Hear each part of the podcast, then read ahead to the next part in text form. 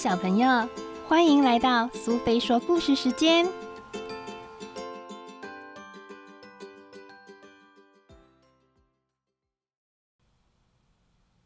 今天我们要讲的故事是《大玻璃小玻璃》，作者是布里基特·温尼格，绘者是伊芙·塔列特，译者是赖雅静，由上人文化所出版。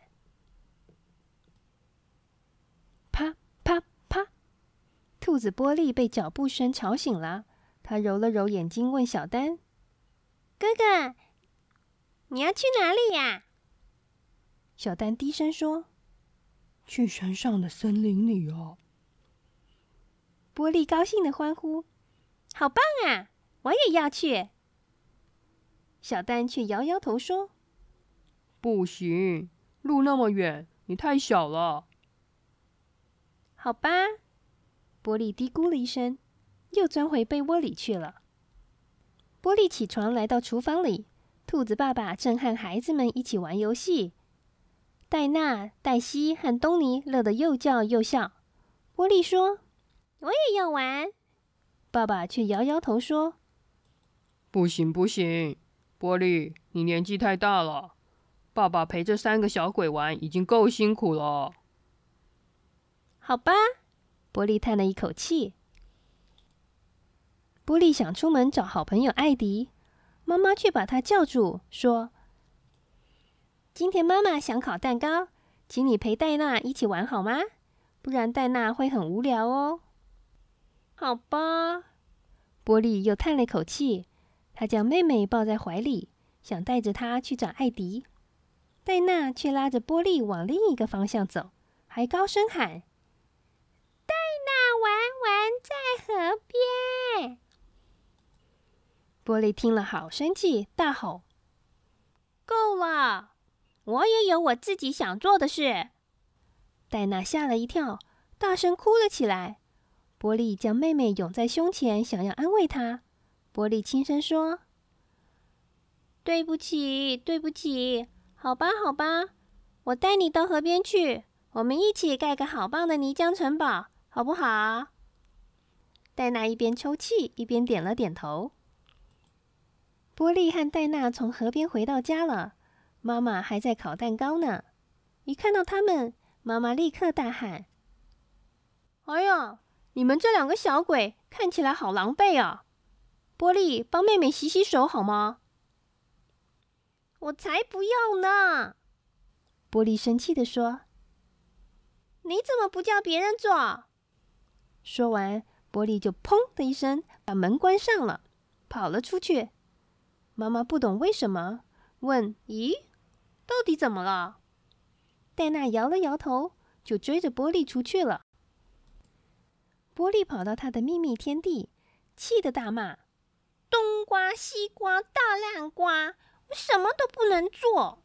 一下子说我太小，一下子说我太大，需要有人帮忙的时候。”大家就找我。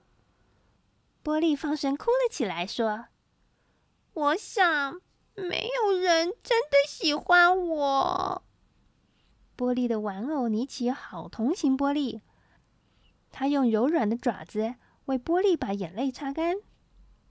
他和波利都没有注意到，戴娜把一切听得一清二楚。戴娜马上跑回家去。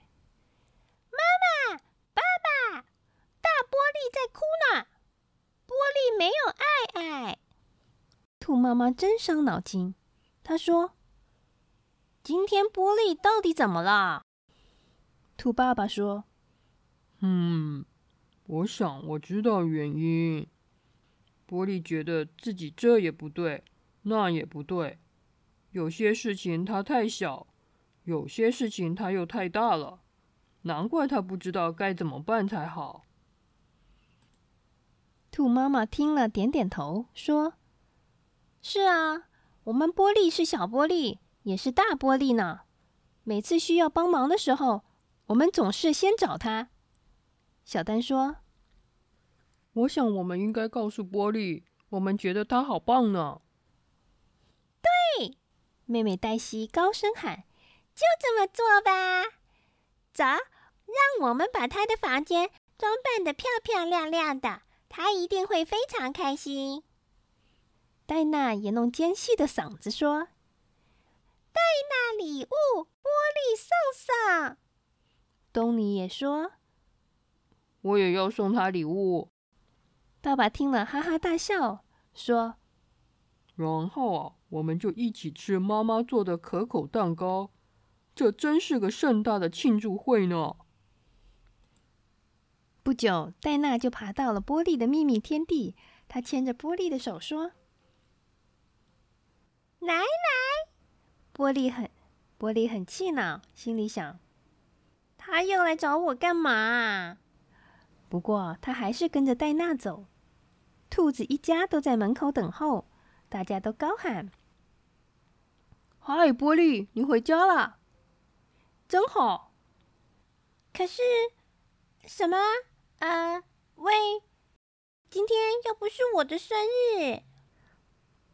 玻璃结结巴巴的说：“妈妈笑着说，可是啊，今天是一个很特别的日子哦，今天是个感谢日。”妈妈和爸爸都过来拥抱玻璃，说：“大玻璃，谢谢你常常帮我们的忙。”玻璃高兴的脸都红了。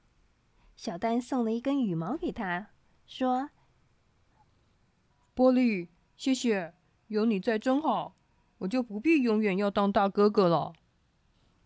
黛西也说：“感谢你永远有这么多的好点子。”东尼说：“跟你在一起永远也不会无聊。”说完，就将一朵向日葵送给了波利。戴娜也送给波利一幅他画的画儿，还大声的说：“波利，最好好了。”玻璃实在太高兴了，他说：“谢谢大家，太好了！对了，我有一个主意。”他跳了起来，抱起戴娜，放在装饰的好漂亮的椅子上，笑着说：“现在，让我们对戴娜说声谢谢吧。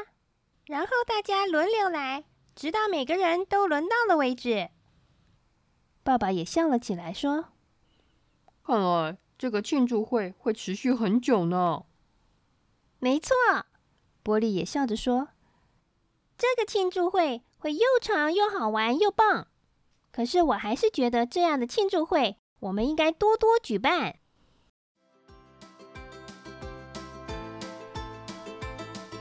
今天的故事到这里结束了。